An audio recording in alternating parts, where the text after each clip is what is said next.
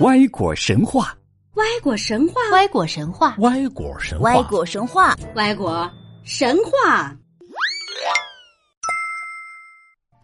如果你是唐僧，人参果摆在你面前，吃一颗就可以长生不老，你敢吃吗？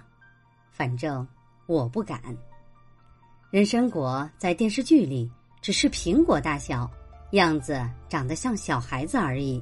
所以唐僧不敢吃，我们笑话他是念经念傻了。而在原著里，唐僧看到清风明月端上来要给他解渴的，分明就是两个婴儿。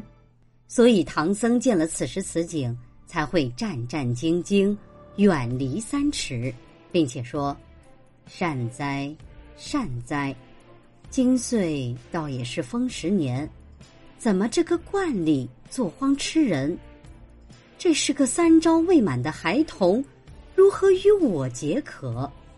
他那父母怀胎不知受了多少苦楚，方生下未及三日，怎么就把他拿来当果子？即便是清风明月告诉唐僧，这是人参果，是树上结的，唐僧还是反问：树上？又怎会结出人来？我们常说，现在各种糕点、蛋糕都是可以做出各种形象，但是再傻的人也可以分得清哪些是食物，哪些是人。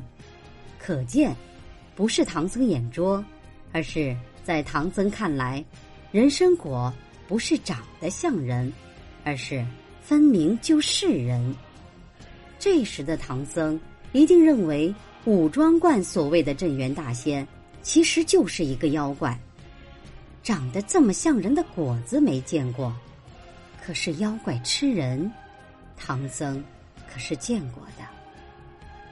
人参果长得到底多像人呢？原著里孙悟空看到人参果树上露出一个人参果，真像个孩儿一般。原来尾尖上是个疙瘩。看他钉在枝头，手脚乱动，点头晃脑。看来人参果在树上的时候，不仅长得像婴儿，而且会动，还活着。原著里还说，那果子却也蹊跷，久放不得，若放多时即僵了，不中吃。如果是果子，我们说烂了、坏了，从来不用“僵”这个词。只有动物或者人，我们才说僵了。而为什么孙悟空、猪八戒、沙僧吃人参果就没有一点心理负担呢？原因很简单，这三位都当过妖怪，吃人对他们来说不过是家常便饭而已。然而，真正令人感到毛骨悚然的是，唐僧猜的一点儿都没错，这些人参果。就是一个个活生生的婴儿。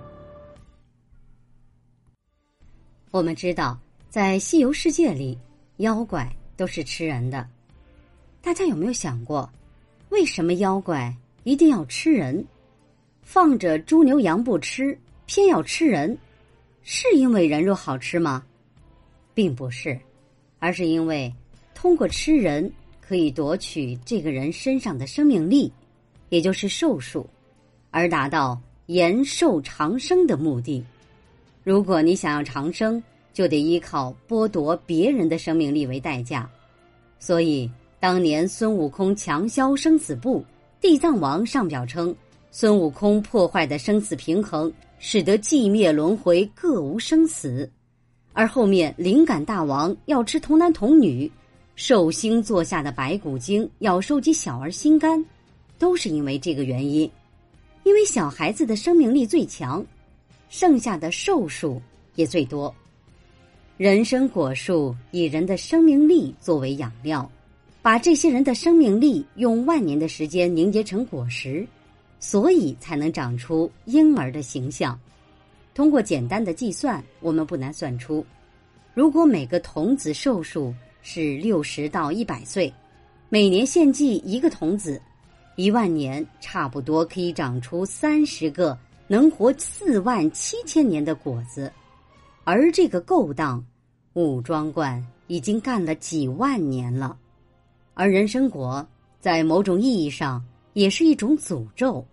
如果你吃了人参果，那么你自己就变成活着的人参果，别人吃了也可以长生不老。